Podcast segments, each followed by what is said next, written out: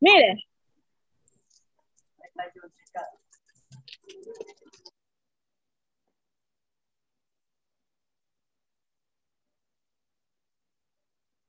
Ya empieza, ma. Ya, bueno, el tema que vamos a hablar es sabiduría y de la esposa idónea, ¿no es cierto?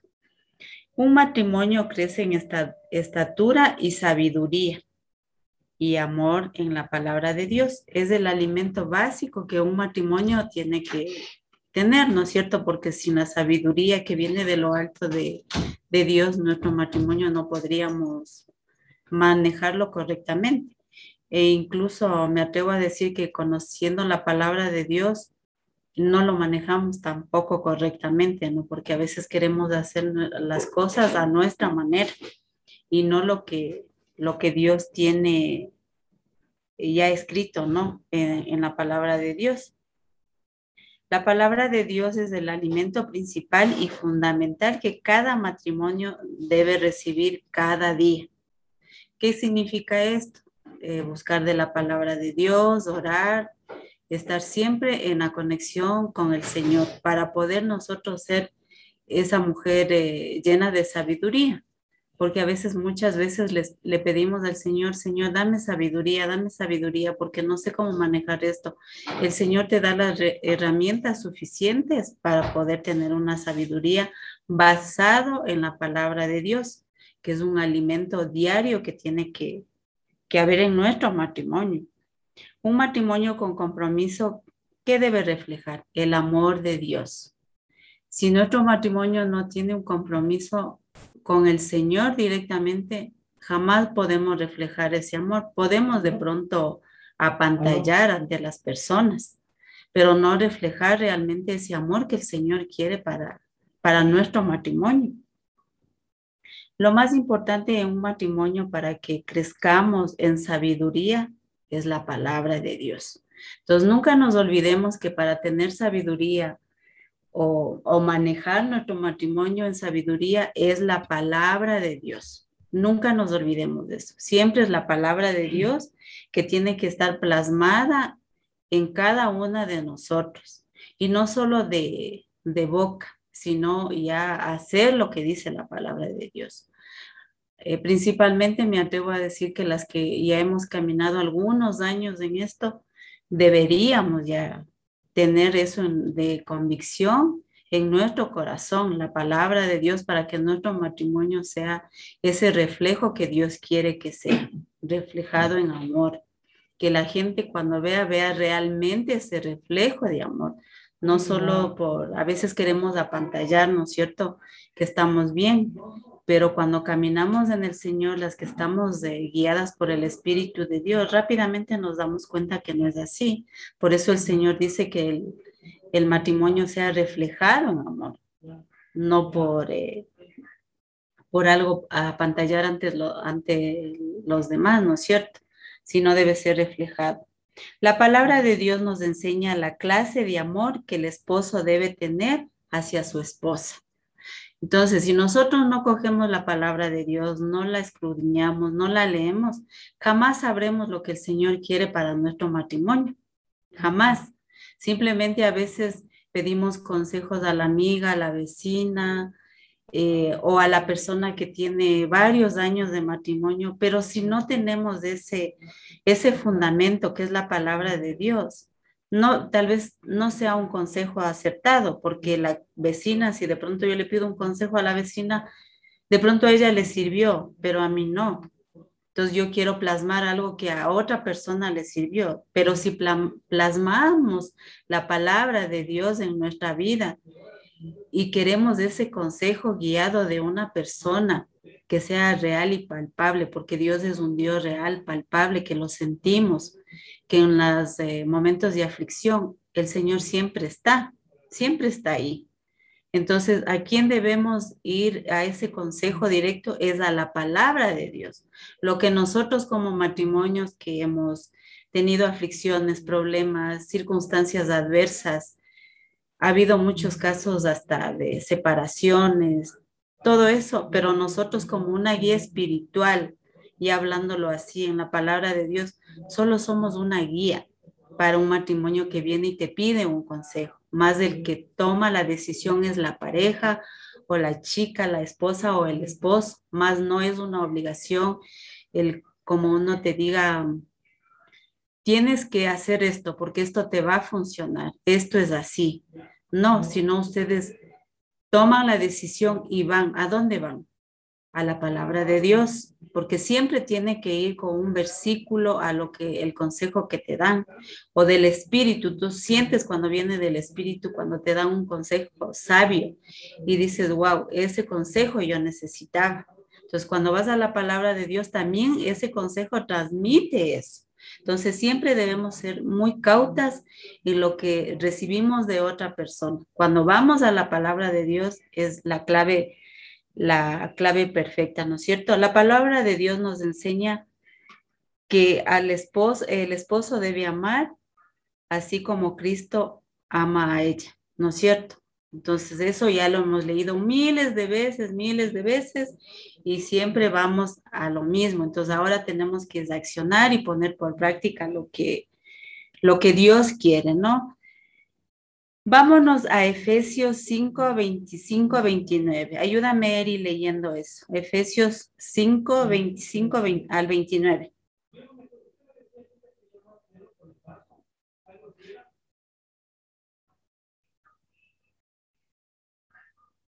Si tienes.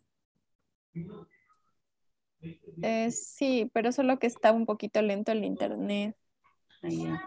A ver, Efesios 5, del 25 al 29. Ahí hay una enseñanza en este, ¿no?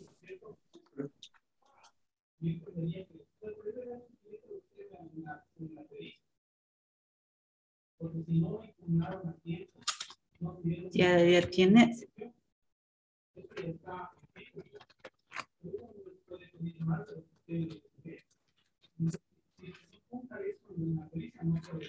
O le leo yo.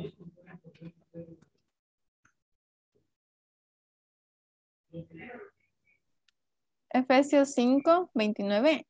5, del 25 al 29.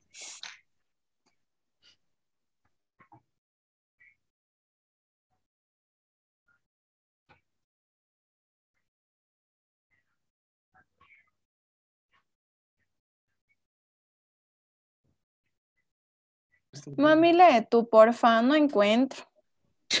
Dios mío, Señor.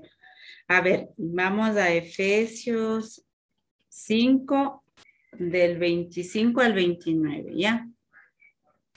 Dice, maridos, amad a vuestras mujeres, así como Cristo amó a la iglesia y se entregó a sí mismo por ella, para santificarla, habiéndola purificado en el lavamiento del agua por la palabra a fin de presentársela a sí mismo una iglesia gloriosa que no tuviese mancha ni arruga ni cosa semejante, sino que fuese santa y sin mancha. Así también los maridos deben amar a sus mujeres como a sí mismos, a, a sus mismos cuerpos. El que ama a su mujer, a sí mismo se ama, porque nadie aborreció jamás a su propia carne, sino que la sustenta y la cuida como también Cristo a la iglesia.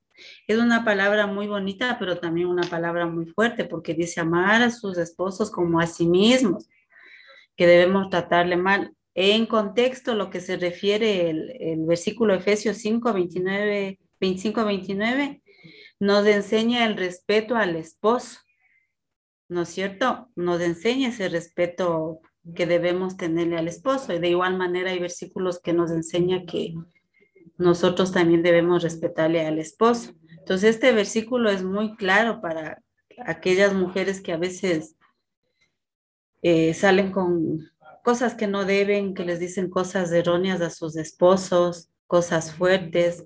Entonces, cuando primero recapacitemos a las que están casadas y a las que no, porque por el mismo camino vamos cuando vamos a casarnos. Entonces, Siempre seamos muy prudentes al hablar con el esposo, siempre con palabras no ligeras, no groseras, sino siempre respirar y saber llegar a ese corazón del esposo. Porque sin darnos cuenta lo que yo le estoy diciendo, estoy diciéndome, como dice aquí en la palabra, a sí misma. O sea, estamos dañándome yo también y dañándole a mi esposo. Entonces hay mujeres que siempre somos muy rápidas para hablar y no nos damos cuenta o no controlamos nuestro vocabulario. Entonces siempre eso en el matrimonio va a haber esas aflicciones. El matrimonio es muy bonito, pero también hay que saber sobrellevar ciertas cosas porque el esposo no es perfecto ni tampoco nosotros somos perfectas. Somos tan imperfectas como ellos. Entonces cuando llegamos a, a casarnos, a crear un matrimonio, siempre debemos ser esas eh, esposas sabias, ¿no? Llenas de sabiduría, no hablar por hablar. Yo sé que hay veces que nos da ganas de darles contra el suelo, mandarles a dónde, pero debemos aprendernos a controlar, porque si no, a lo menos nosotros como hijas de Dios, porque ustedes saben que en el mundo secular esto es a diario. Incluso la mujer quiere ser la cabeza de, de hogar en todo y al esposo quieren tratarle como a hijo, como a un hijo más. Entonces eso vemos diariamente en el mundo secular, ¿no es cierto? También en el mundo cristiano. Lo vemos y lo palpamos. Y uno dice, wow, o sea, eh, siempre ustedes recuerden que todo lo que nosotros hacemos debemos ser un testimonio real, porque Dios es un Dios real. Si nosotros tenemos un mal comportamiento, al que no le estamos dando la gloria y la honra en nuestro matrimonio es a Dios. Y las personas que nos ven igual van a decir, si para ser como ella es, preferible me quedo como soy. ¿No es cierto? Muchas veces se ha escuchado eso. Entonces uno tiene que ser muy sabio, lleno de sabiduría. Por eso al Señor le pedimos, dame sabiduría para llegar al corazón de mi esposo. Dame sabiduría para poder darle un consejo a mi esposo.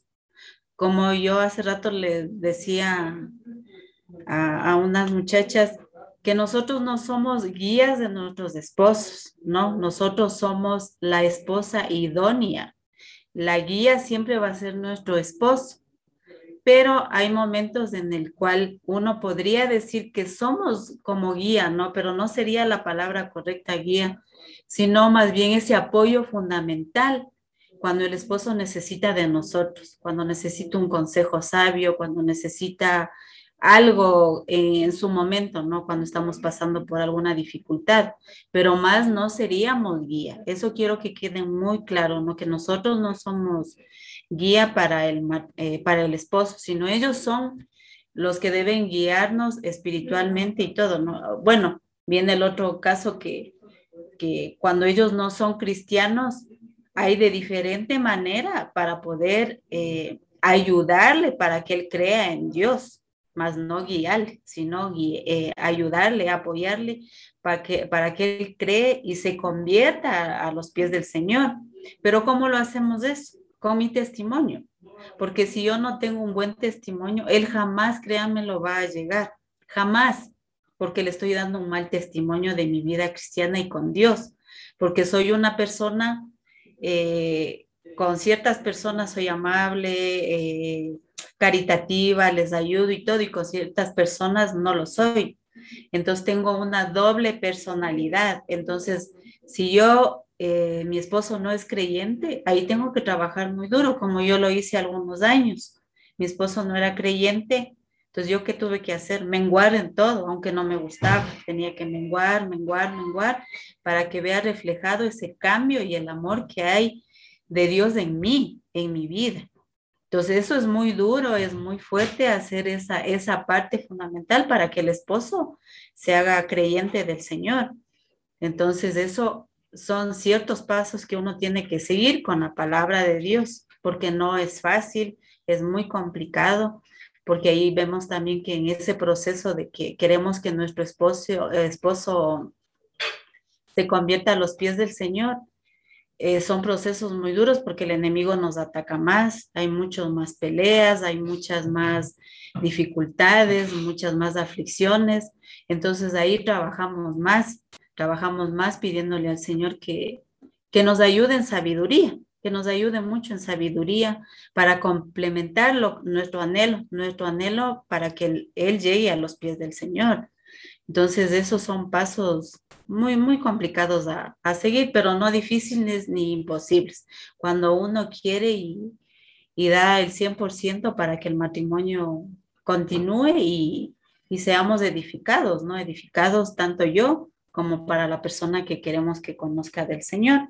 Entonces, en ese versículo que acabábamos de leer, no se olviden que ahí la enseñanza más, más sobresaliente que nos da ese versículo es el respeto al esposo. Siempre recordemos que hay que respetarle en todo, no hacerle quedar mal adelante de gente. Si hay algo que no estamos de acuerdo, jamás lo digan en público, sino cuando lleguen a casa y decir, bueno, yo no estoy de acuerdo en esto, eh, y darle tu punto de vista, pero con buenas palabras y no hacerle quedar mal en público, porque hay mujeres que se alteran y lo único que hacen es hacerle quedar mal en público y eso es lo peor que debemos hacer. Entonces, eso está muy claro, ¿no? Que debemos el respeto a nuestro esposo. Igual ellos también tienen que respetarnos. Em, vámonos a Tito 2, 4, 5. Ayúdenme leyendo. Tito 2, 4, 5. Este versículo también me, me llamó mucho la atención porque este versículo va para las mujeres que son solteras, para cuando vayan a, ya tengan su, su, su cónyuge, todo eso. Este versículo también les enseña a las que están solteras. Si tienes, Carlicita. Sí, Moniquita. Ya, léelo, por favor. Dice, Tito 2, 4 y 5, ¿verdad? Sí, Tito 2, 4 y 5. Ya. Y aconsejar a, los, a las jóvenes a amar a sus esposos y a sus hijos, a ser sensatas y puras, cuidadosas del hogar, bondadosas y sumisas a sus esposos, para que no se hable mal de la palabra de Dios. Es, es bien clara la palabra, ¿verdad? Entonces tenemos que tener todo ese grupo en nuestra cabeza. ¿Por qué? Porque debemos dar reverencia al Señor, a la palabra de Dios, ni siquiera a otra persona, sino es reverencia al Señor, lo que está estipulada en la, en la palabra de Dios.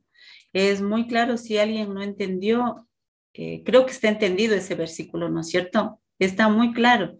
Entonces, para ustedes, Carlecita, que está soltera, a mí me llena mucho mi corazón de regocijo porque tú te vas alimentando mucho de la palabra de Dios y cuando tú estés, ya cuando el Señor te dé a tu esposo, ya estés casada, tengas tu hogar, tú vas a saber eh, manejar, no ser eh, perfecta, ¿no? Porque va a haber los desacuerdos, va a haber muchas dificultades. Como digo, siempre en el matrimonio siempre va a haber esa, esos roces pero tú te vas preparando ya para eso. Y cuando, y tú eres una mujer de carácter fuerte, entonces cuando ya venga eso que tienes que hacer, todo lo que estás aprendiendo, que venga a tu memoria, todo eso.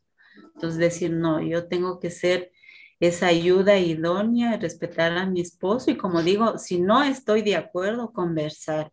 Esa es la palabra clave, la eh, comunicación, porque si no hay comunicación, rompemos muchas cosas porque ni yo sé lo que quiere mi esposo, ni mi esposo sabe lo que yo quiero o lo que me disgusta, pero si yo hablo y le digo esto no me gusta o hiciste esto mal, pero como les digo, no en público, sino aparte, cuando estén ustedes a solas, eh, conversando en su dormitorio. Y eso, eh, yo siempre oro por ti, porque veo una mujer eh, muy disciplinada en el, en el amor del Señor, tú has reflejado eso en este tiempo que he logrado conocerte y todo eso. Bueno, este tiempito no he estado con ustedes, ustedes saben el por qué, pero quiero que sigas así alimentándote, porque el Señor siempre te va a llevar más allá, un peldaño más allá. Y cuando tú vas caminando más, las cosas son más fuertes, pero el Señor también nos fortalece en nuestro carácter y nos hace esas mujeres que Él quiere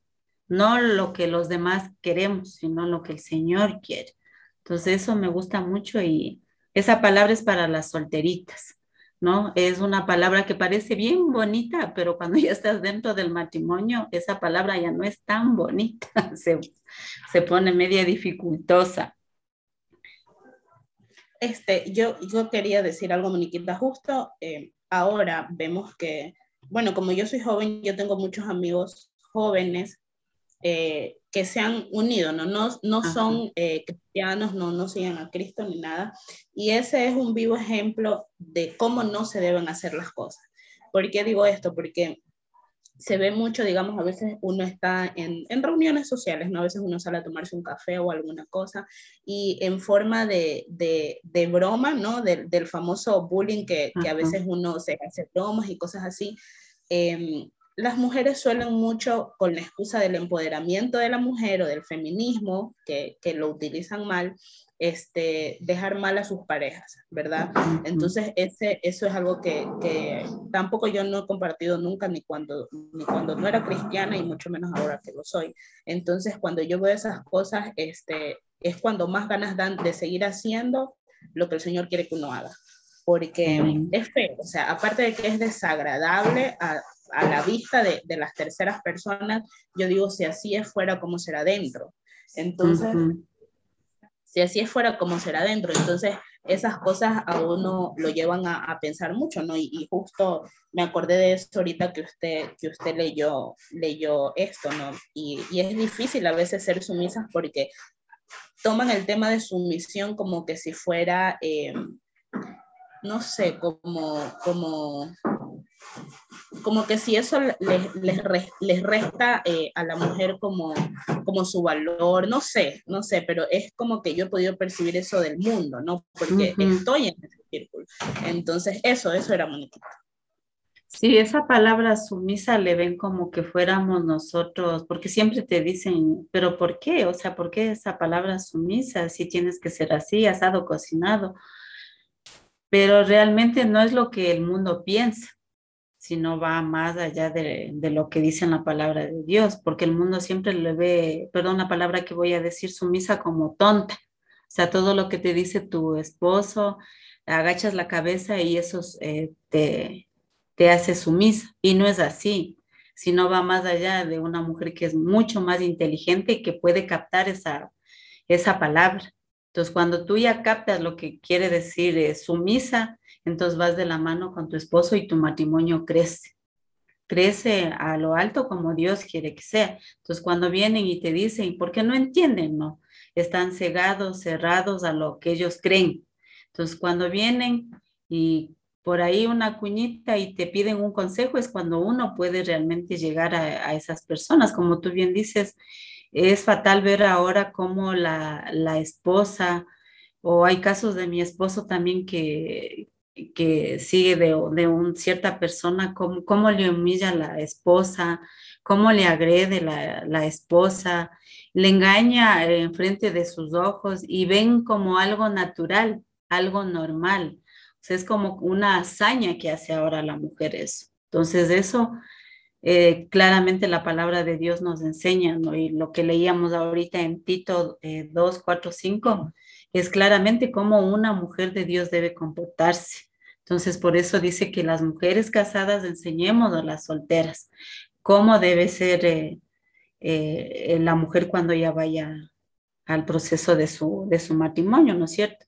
Entonces, hemos hablado de la sabiduría, que la sabiduría, como una vez hablábamos el tema con Isita en una charla, la sabiduría no es nada fácil, la sabiduría es muy extensa y también hay que saber eh, llegar a esa sabiduría que el Señor quiere para nosotros y cómo acudes a esa sabiduría, nada más es leyendo la palabra, buscando ejemplos de sabiduría de Salomón, que él pedía sabiduría.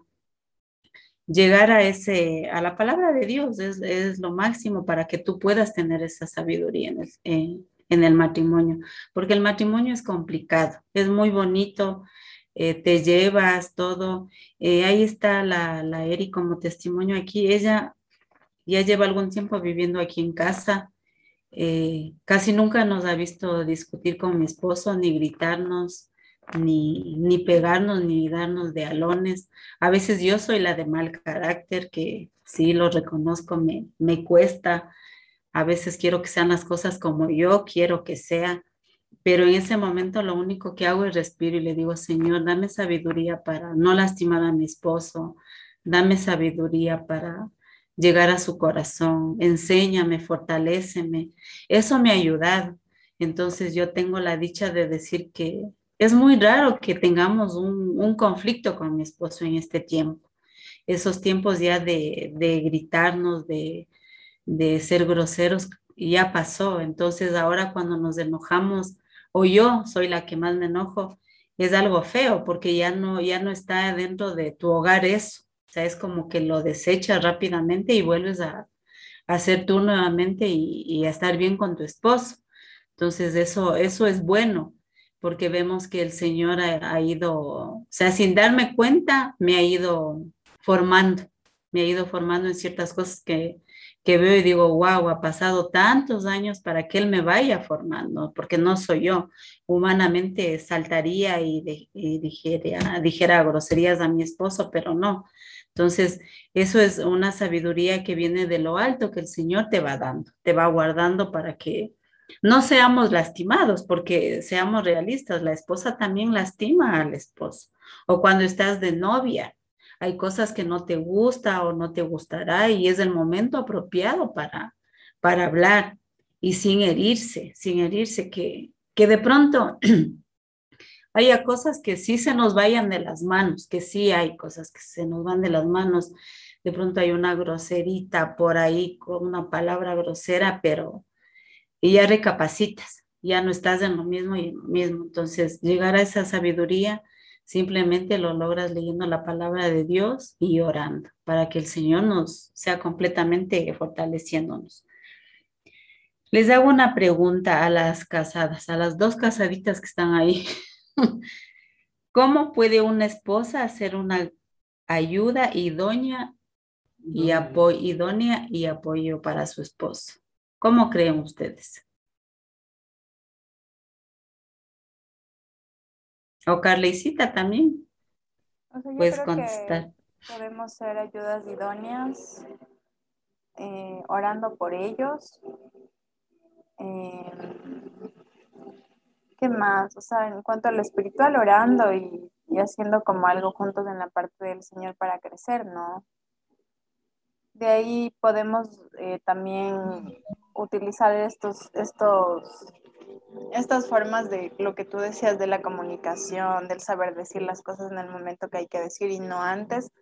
Entonces la sabiduría de Dios, o sea, ahí tenemos que ya conocerle al esposo y saber en qué momento hablar, en qué momento no, pero yo creo que la base clara es como la oración, para que el Señor nos guíe cómo saber llevar llegar al corazón y poder ser ayudas idóneas y también conocerle, ¿no?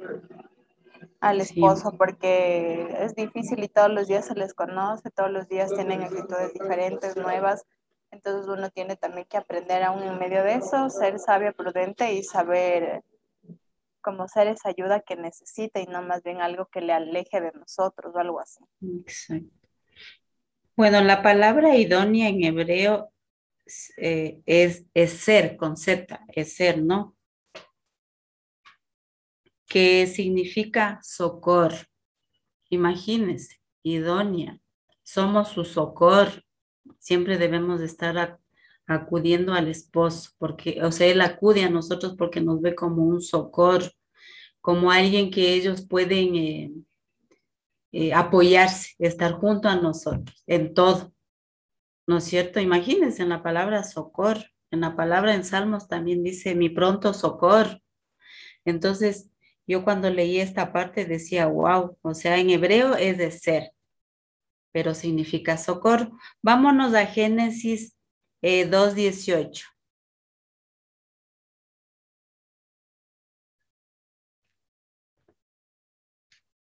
Génesis 2.18.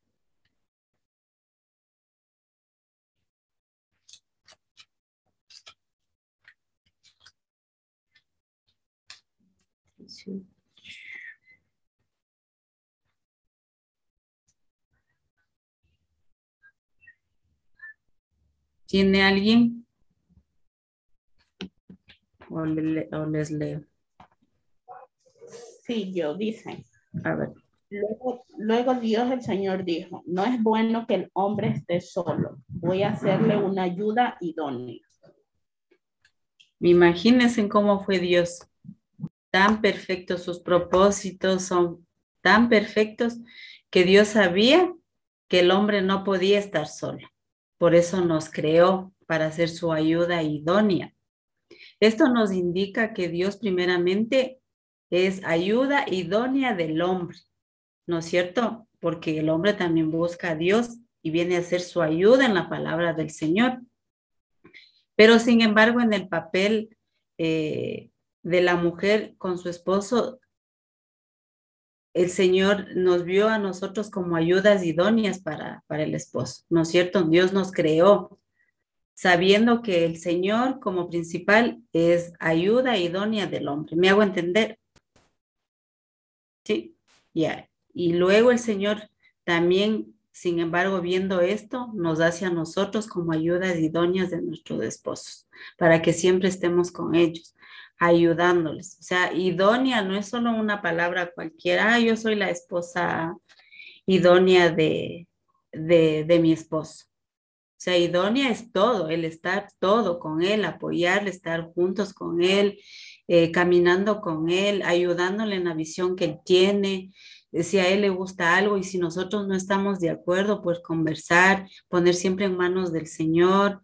Eh, vamos a ver, a ver qué proyectos tienes, a ver si vamos a orar, vamos a ver si el Señor realmente quiere, no solo achacarle y decir, ah, no, yo no estoy de acuerdo, ah, tú quieres eso y comienzas la letanía de siempre. Comienzas a hablarle, como decía un inicio, como que fuese tu hijo y tenga en cuenta que nuestro esposo no es nuestro hijo, es nuestro esposo. Entonces siempre oigo que dice, ay, es como que fuera mi hijo. Uno mismo pone y ate esas palabras en nuestra boca. Entonces nosotros debemos también aprender a hablar, cambiar ese chip, cambiar la manera de hablar, la manera de pensar hacia nuestro esposo. Nosotros cuando nos casamos, nosotros decidimos, ¿verdad? Nadie nos obligó a que nos casemos. Yo decidí amarle, respetarle a mi esposo. Claro, obviamente está cuando uno se casa, hay cosas que dices, ay, esto yo no conocía de él. Si hubiese sabido, no me casaba. ¿Sí o no? Que a veces decimos así, o decíamos, bueno, yo decía, ¿no?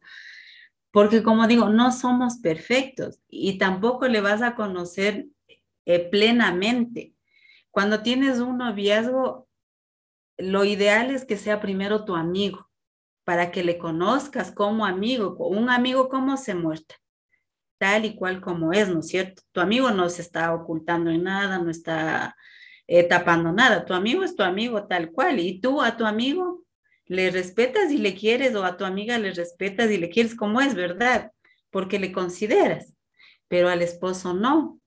¿Por qué? Porque cuando estamos de novios, ellos son todo amables, incluso son muy maduros, parece que ayudan en casa, le vemos como un hombre perfecto, un hombre wow. Entonces decimos, ay, ese es el amor de mi vida, con él me va a ir todo lindo. Pero te casas y hay veces que te das contra el suelo. ¿Por qué? Porque creemos que, que ellos van a ser perfectos. Y no, y más, más vale que, por ejemplo, ahorita que, que él y él y son sus hijos pequeños, es la ventana abierta para cuando ellos van creciendo, irles enseñando la palabra de Dios, que eso se plasme en su vida. Y ustedes como, como, como madres de esos pequeños, comenzar a orar por la esposa de él. ¿Cómo oro por la esposa de él? Yo me acuerdo, aquí está mi esposito, una vez le decías, hay que seguir orando por la esposa de, de mi hijo.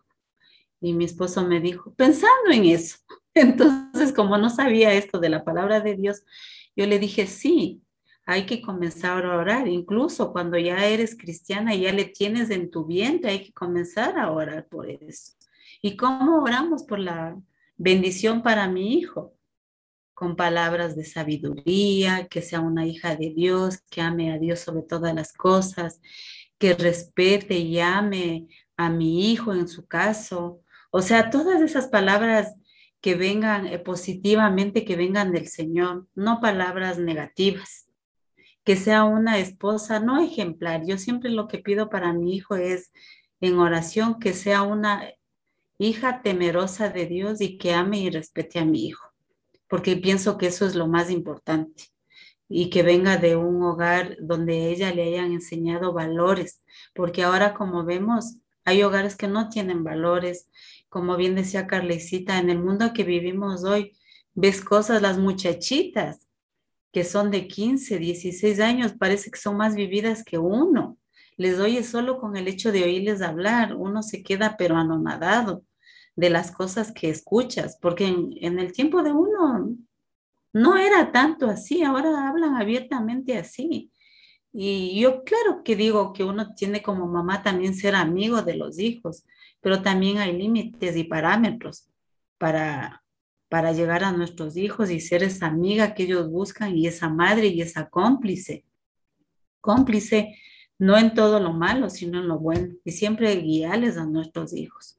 Como bien digo, él y la Eri que tienen hijos pequeños están a tiempo, están conociendo, él y más que todo de la palabra de Dios, cómo guiarle a mi hijo, eh, cómo ser una buena mamá con mi hijo. Una, ahorita, bueno, estamos viendo, ¿no? Esto de la esposa, pero hay tantas cosas que en el mundo habitual no nos enseñaron, no nos dijeron.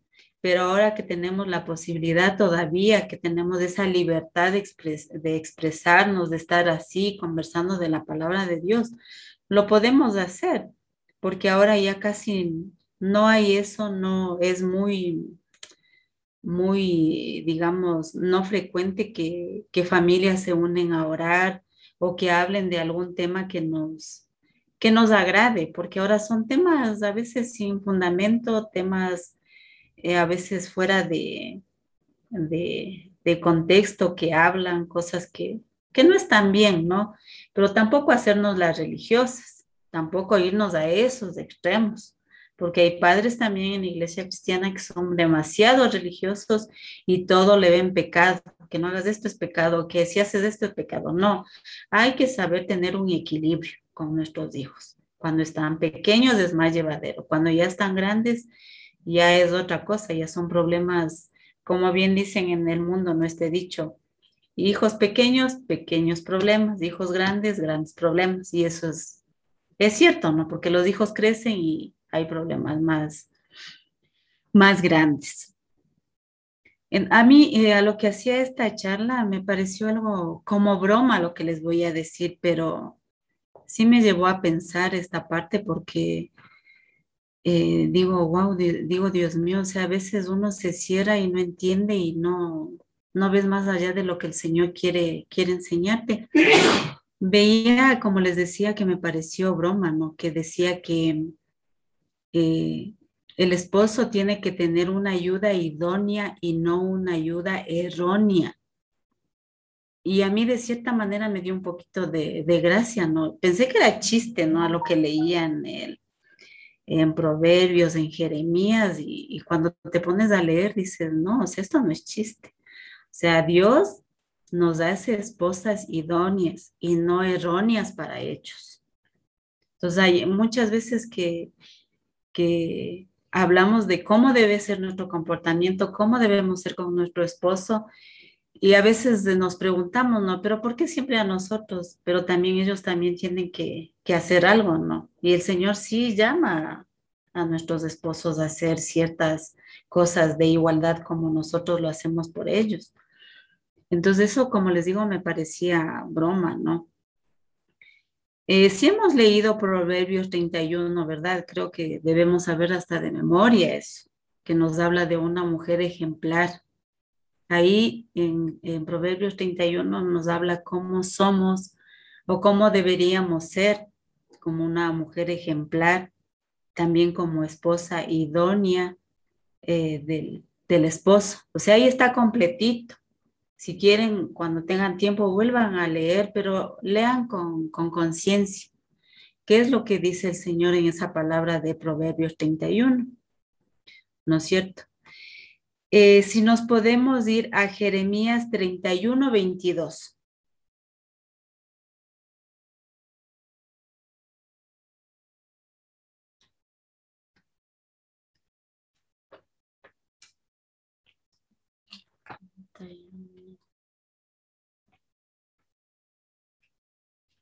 ¿Tienen alguien?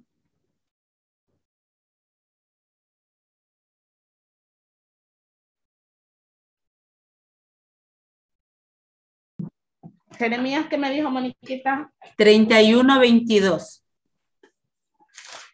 Así que Richard Carapaz. Richard Carapaz están hablando ahí de la ganancia.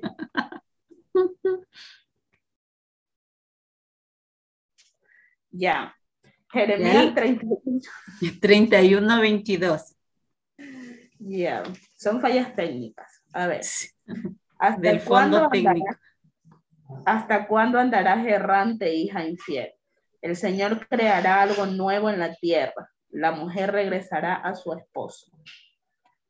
Ya. Hay una palabra ahí que dice mujer infiel, ¿no? En otras versiones dice eh, contumas, contumas dice. Contumaz. Dice esa palabra que quiere decir esa. Me llamó mucho la atención este versículo porque nosotros como esposas debemos proteger a nuestro esposo, rodear y proteger a nuestro esposo. ¿Qué nos enseña en Jeremías de estas mujeres que andan sueltas por ahí? Eh, realmente esta palabra es una mujer rebelde, porfiada, o sea que no oye consejo para nada. O sea, no oye, es muy cerrada, es infiel, como leía la Carlicita. Es una mujer no deseada, digamos, ¿no? Entonces, Señor, ¿qué nos manda? A rodear, a proteger a nuestro esposo de mujeres como las que hay, ¿no es cierto? Porque hay mujeres que son muy sabidas, son muy, eh, andan sueltas por ahí queriendo eh, devorar al esposo, a lo que no les corresponde a ellas. Entonces, este versículo, perdón, es, eh, sin embargo, nosotros quien debemos cuidar al esposo de esta mujer extraña, que siempre debemos estar vigilantes. ¿Por qué? Porque estas mujeres siempre ah, hay problemas en el hogar, por ejemplo, y haber una disque amiguita que le comienza a calentar el oído al esposo y le va a decir, eh, cuéntame que no sé qué, y el esposo como está mal, comienza a contar y leer y leer, y ahí vienen las infidelidades. Entonces, ¿qué nos manda en Jeremías a nosotros como esposas? Que cuidemos de esas mujeres a nuestros esposos. ¿Cómo debemos cuidarles a nuestros esposos? Siempre ser vigilantes, eh, protegerles, eh, siempre estar pendientes de ellos, siempre estar pendientes de ellos, siempre en todo momento orar por ellos, estar eh, en ayuno y oración por ellos para que la tentación no, no vaya hacia ellos. Pero también depende de nosotros, ¿no? No alejarlos, sino tenerlos en, en casa con amor, con cuidado y, y, todo lo que la palabra nos dice. También eh, me llamaba algo la atención de las características de la mujer idónea. Vamos a ver las características de la mujer idónea. Como primer punto es la mujer virtuosa, lo que yo les decía que se lean en, en Proverbios 31. Es la mujer virtuosa. Dios creó todo con un propósito ya establecido en el matrimonio. Entonces, por eso nos hizo como mujeres virtuosas, mujeres virtuosas que debemos ser en todo tiempo. Segundo punto, temerosa de Dios. Es algo importante porque si no tememos a Dios, mucho menos vamos a, a poner en manos de Dios un, que sea un buen matrimonio. Siempre es una eh, temerosa de Dios. El esposo necesita de una mujer que ore por él, que esté pendiente de él espiritualmente en momentos difíciles, no cuando está todo bonito, no cuando está todo chévere, sino cuando sean momentos difíciles, cuando él sienta que se está desmoronando. Ahí viene la, esposa, la esposa idónea. Orar por él, cubrir su vida, cubrir su necesidad, estar pendiente de él, no solo en que le lavo la ropa y le doy de comer, no, sino en todo sentido, en todo sentido. Y el hecho que oremos por él ya es un paso gigante, porque el Señor y el Espíritu Santo nos va a poner qué aflicción está pasando el esposo, porque hay que ser realistas que hay matrimonios que no son eh, comunicativos, no hay comunicación. Entonces, ¿cómo nosotros podemos llegar a ese marido que no quiere hablar, que es callado, que no quiere ex exponer lo que está sintiendo? Por medio de la oración. el Señor sabiamente nos va a dirigir cómo orar por él. ¿Cuál es su necesidad? ¿Por qué está así? ¿Por qué está mal geñudo? ¿Por qué tiene ese, temperamento? O sea, todo eso el Señor nos va a llevar a, a, a eso para orar por él. Sujetas a su esposo, que le apoye y le comprenda en todo. O sea, ¿cómo voy a estar sujeta a él si no le apoyo y no le entiendo? Entonces debo estar sujeta a él para poder ayudarle y comprenderle. Sujeta a su esposo. Mujer de hogar. Esto es una parte media, media complicada para la mujer que trabaja y que tiene que ver su hogar también. Mujer de hogar. Que su labor y su pasión primordial sea el cuidado de su casa. No dice que su labor principal sea eh, su trabajo, sino dice que su labor y pasión primordial sea el cuidado de su casa. Luego viene el trabajo. El trabajo obviamente no tienen que descuidarle, el trabajo es el que, que hoy, por, hoy por hoy la mujer también tiene que trabajar para poder sustentar el hogar. Pero miren lo que dice, mujer de hogar, que su labor y pasión primordial sea el cuidado de su casa, los hijos y su esposo. Esa es la labor principal de la mujer cuando está casada. Y obviamente no dejar de lado su trabajo. Pero la que cuida, la que fortalece, la que está adelante es la esposa en su hogar, cuidando y protegiendo su hogar. El Señor, miren cómo nos ha creado para muchas cosas. Y cuando te pones a leer la palabra de Dios, o sea, la mujer, eh, a veces me pongo a pensar, digo, pareciéramos que nosotros deberíamos ser la cabeza de hogar y no el esposo, porque si algo está mal en el hogar, parece que si el esposo está mal, todo se pone mal. Y si el esposo está mal, como que no, no pasa mucho, ¿no?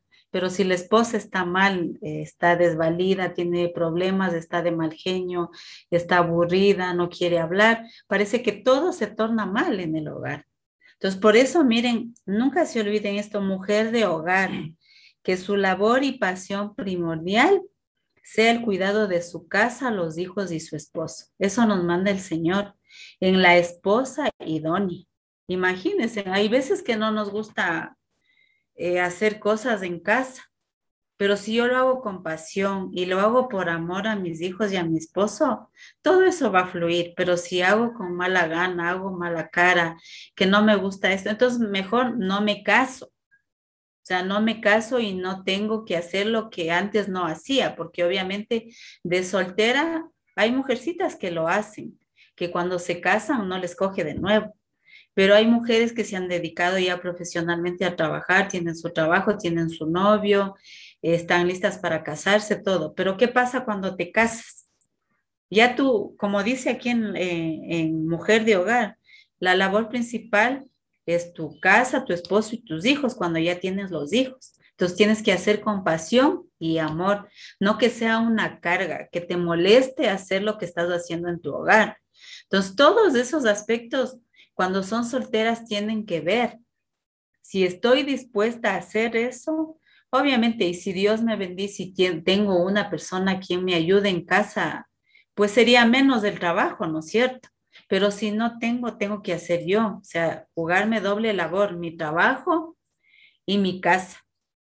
Entonces, primero vamos a pensar dos veces si estoy lista, estoy dispuesta a hacer lo que el Señor me está mandando para ser una esposa idónea y obviamente también el esposo, ¿no? Bueno, ahí viene otro, otro tema, porque el rol también del esposo es ayudar, contribuir cuando él está en casa. Pero hay esposos que realmente sí son muy cómodos y no te ayudan a hacer nada. Entonces también viene ahí la comunicación de decirle, esposo, ayúdame a hacer tal cosa o esposito, ayúdame a hacer esto, que es otro rol, ¿no? Que vendría con, con el esposo pero realmente es esto lo que nos manda a nosotros como esposas. Pero ya en el matrimonio, ya como roles, tienen que conversar los dos antes de casarse, porque muchas veces no hablan de temas tan importantes y se casan y cuando llegan al matrimonio recién están topando esos temas. Deben decir, bueno, nos vamos a casar, eh, si estamos juntos y los dos trabajamos, tú llegas primero eh, qué sé yo, lavas los platos. Si yo llego primero, lavo los platos. Si yo llego primero, tú me ayudas haciendo un poquito antes de la merienda. O sea, ponerse en acuerdos para que no haya esas dificultades, ni esos encontrones, ni esas peleas. Entonces, antes del matrimonio, porque si ustedes no lo hablan, les aseguro que después dicen, bueno, eh, me conociste así, no hablamos de ese tema, tú eres la mujer, tú tienes que hacer esto, este otro, entonces no son las cosas así. Hay que ponernos de acuerdo como esposos, como esposos que somos, ¿no es cierto? Lo que sí no me gustó fueron las características de la mujer errónea. Es muy feo eso. Eh, pero hay, eh, la mujer errónea lleva muchas veces a la destrucción del hogar, a destruir el amor que tanto nos teníamos sin darnos cuenta. Entonces, características de la errónea. Primer punto es celosa, no confía en el esposo, todo ve cosas donde no las hay, comienza a buscar y a rebuscar cosas que quiere de pronto descubrir y no lo hay. Es demasiado, eh, como es de esas, como dicen, ¿no? Celosas psicópatas, que no hay nada, tóxicas, ahora que dicen la palabra tóxica, que, que ahora todo le veo eso. Eso lo pueden leer ahí en Santiago 3.16 está esto de, del celo, ¿no? Que Dios no nos manda eso. Con tiempo ustedes lo leen. El segundo punto, esto es muy fuerte. Tiene el espíritu manipulador de Jezabel. Sí saben quién es Jezabel, ¿no? Es un espíritu muy fuerte ese es un espíritu muy, muy fuerte. Se la ingenia para controlar a su esposo. Tiene negación en la intimidad sexual. ¿Por qué? Porque hay ese espíritu de Jezabel. O sea, es bien fuerte y no es solo en, la intimidad sexual, sino es controladora, eh, comienza a mentir, a decir cosas que no son. Eh, va más allá porque Jezabel era, era eso era una mujer muy, muy manipuladora. Entonces, ese espíritu hoy en día hay en muchas mujeres y sin darse cuenta van cargando con ese espíritu. Y cuando llegan al matrimonio, vamos afectando a nuestro matrimonio en esta área de la vida sexual que a veces hay, hay este tema que no les gusta hablar en iglesias en el hogar a mujeres. Yo he pasado por eso que se les ha preguntado, ¿has hablado de la intimidad sexual? No porque no me gusta y porque no le gusta a ella, no habla con el resto de mujeres. Y ese es un gran problema, un gran problema en la vida matrimonial. Entonces, este espíritu de Jezabel hay que en oración saber si uno lo tiene o no lo tiene para eh, eh, sacar de nuestra vida. Es rencillosa y belicosa. Todo le parece mal. Todo le parece mal. Nada lo que haga el esposo está bien. Todo le parece mal. Si el esposo puso algo acá, está mal. Si el esposo hizo con buena, eh, con buen ánimo, con buen amor para la esposa y a ella todo le parece mal. O sea, todo está mal si el esposo mueve un dedo. Esa es la resillosa y la belicosa. Y siempre cambia de humor. Por lo general cambian de humor eh, un rato está bien, otro rato ya está de mal genio, o algo que no le parece ya le cambió de humor. Y eso también lleva a una destrucción en el matrimonio. Créanme. ¿Por qué? Porque todo depende de tu, de tu estado de humor en tu matrimonio. Y eso no es tan bien. Mi estado de humor depende de cómo yo quiero estar con Dios. Hoy vivo este día porque Dios me lo ha permitido. Alegre, feliz con mi matrimonio, con mis hijos, sonrío, eh, salgo con él, camino, veo las cosas todo positivo. Pero depende de mí también estar de mal humor, eh, que todo me parece mal, que todo lo que él está haciendo, o sea, todo le parece mal, todo, absolutamente todo. Entonces, imagínense en estas características de la errónea de la mujer errónea. Es una característica muy, muy fuerte. Entonces, ¿en cuál estoy yo? Las casadas principalmente, ¿en cuál estoy yo? ¿En la idónea o la errónea? ¿No es cierto? Es para ponernos a pensar. Claro está, no, no hay que satanizar que hay veces que sí estamos de mal humor, pero no siempre vamos a estar de mal humor. O sea, no siempre va a ser, de pronto algo pasó, algo muy fuerte pasó en mi vida, algo, hubo un cambio para yo ponerme de mal humor, pero no siempre ponerme así, porque ahí estaríamos viendo que algo está caminando mal en mi vida, o sea, ¿qué está pasando en mi vida? ¿Qué está en, mi centro? Porque si no tengo a Dios, no tengo nada, recuerden eso. Siempre Dios es el centro de nuestra vida. Yo como siempre les he dicho a mis hijas también, respiremos. O sea, respira, respira profundo y ahí sí habla. Porque cuando uno habla a la ligera, eh, hay heridas en el corazón que dejamos a nuestros hijos, nuestros hijos dejan en nosotros o a personas que han estado a nuestro lado, a nuestros esposos. Entonces siempre debemos respirar y clamar la palabra de Dios. Como les digo, no somos perfectas, ninguna de nosotros somos perfectas. Yo soy tan imperfecta como es imperfecta Erika, como es imperfecta Carlecita.